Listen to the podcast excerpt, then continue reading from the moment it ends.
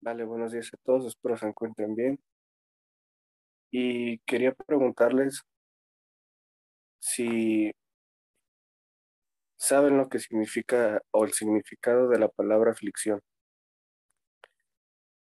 Cuando yo estaba viendo o leyendo este lo que significaba aflicción, decía que es un profundo sentimiento de tristeza, pena, dolor o sufrimiento. Es, ahora sí que es en el punto de nuestra vida cuando de plano ya no podemos nada y estamos tirando la toalla porque tenemos un dolor, sufrimiento, tristeza que, que es incomparable, ¿no? Y ahí sí te quiero leer la cita de Isaías, capítulo 48, versículo 10, que dice, mira, te he refinado, pero no como la plata, te he probado en el oro de la, en el horno de la aflicción. Y aquí, antes de continuar, te quería, bueno, platicar de, de por qué esta parte dice sí, que nos han probado en el horno de la aflicción, pero no como la plata, que nos han refinado. Estando una vez, bueno, estudiando y me platicaban esta parte de que el oro y la plata cuando las sacan de las minas es, es, impura, ¿no? ¿no? No es, no es como conocemos el material final que lo venden en anillos, collares, arrocadas y etcétera, ¿no? Eh, cuando prueban o quitan toda impureza de estos dos metales que son tan, tan bonitos, es a través del fuego, a través de un horno de fuego los meten ahí, los desfiguran o les rompen su forma original para después hacer las formas como nosotros ya las conocemos en el producto final. Y es precisamente lo mismo que nos dice Isaías que Dios hace con nosotros. Cuando Dios nos prueba en el horno de la, de la aflicción, y ya vimos lo que es aflicción, un sentimiento de tristeza, pena, dolor o sufrimiento. Es, eh, es cuando Dios está probando, más no tanto probando, en parte probarnos, sino purificando todas, todas nuestras impurezas, todo aquello que no es puro en nuestro corazón, que, es ese sentimiento que nos trae ahí o, la razón por la que nos llevó ese sentimiento para quitarlo de raíz. Todo, todo aquello impuro lo va a hacer puro, lo va a hacer perfecto. Por eso es que, que nos prueba. Y, y así te quiero dar una frase, que Dios nos prueba en medio de la aflicción, tal cual lo dice eh, eh, el versículo. Pero a veces nosotros no entendemos el por qué. Y nos prueba para creer, si creemos en Él, si nuestro corazón está firme en Él, si nosotros confiamos en Él, si nosotros hacemos su palabra, vivimos su palabra. Y así me gustaría parafrasearte otra, otra, otra, otra parte de la escritura, donde cuando a Jesús se le llegan a unas personas y le dicen, Señor, en tu nombre, echamos fuera demonios, hicimos milagros, etc. Y, Dios, y nuestro Señor Jesucristo que le dice, aléjense de mí, yo no los conozco, y los apartó. Y cuando me explicaran e-, esta parte, ¿por qué nuestro Señor Jesucristo hizo eso?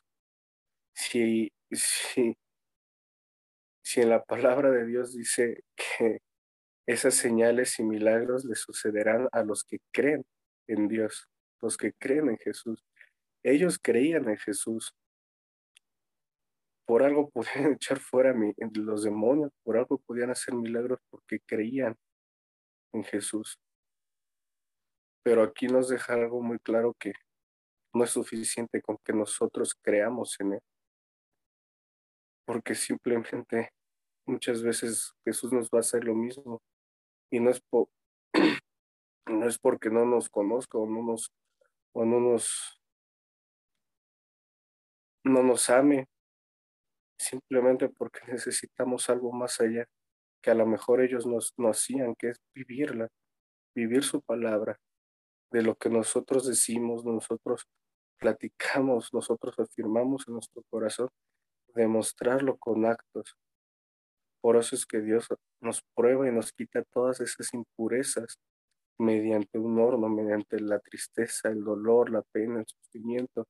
Es cuando nos está probando y purificando de, todo, de toda imperfección que pueda haber en nuestro, en nuestro corazón, en nuestro cuerpo, para que al final, al final de cuando nos saque, nosotros podamos ser unas personas distintas, ya no solo creyendo en Él, sino viviendo lo que Él es, como Él vivía, haciendo lo que Él hacía y demostrándolo con nuestro testimonio día con día.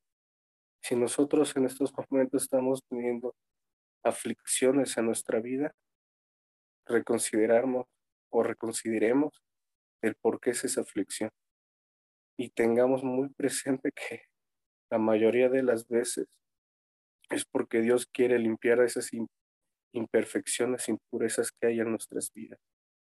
Y en vez de estar quejándonos o, o no teniendo una respuesta para ello, sino involucrarnos más en su palabra para que Él siga moldeándonos a conforme Él quiera que nosotros estemos y, y, y hagamos. Porque sin Él nada somos y para Él siempre tenemos que ser todo. Desde despertarnos hasta acostarnos en todas las actividades que hagamos, siempre hay que ser agradecidos, confiando en que Él tiene el control, el medio de todo todo lo que pase a nuestro alrededor. Padre, te doy gracias en esta mañana por la vida que primeramente nos has dado, porque tú eres bueno, tú eres maravilloso, Señor. Y así te quiero dar, Señor, pedir que si alguno de nosotros, Señor, estemos atravesando una aflicción en nuestra vida, haya sentimientos de tristeza, dolor, sufrimiento en nuestro corazón. Sabemos que tú nos estás probando en medio de ellos, Señor, y es para, para limpiarnos, para purificarnos y quitar toda imperfección. Solo te pido que nos sigas dando de tus fuerzas, Señor, para que nosotros no desfallezcamos, sino que nos fortalezcamos y podamos seguir caminando en medio de esa pruebas, Señor, en medio de que tú nos sigas probando en, en, esas aflicciones. Y te doy gracias a ti, la honra y la gloria por los siglos de los siglos, Padre, porque tú la mereces y tú lo haces todo por nuestro bien.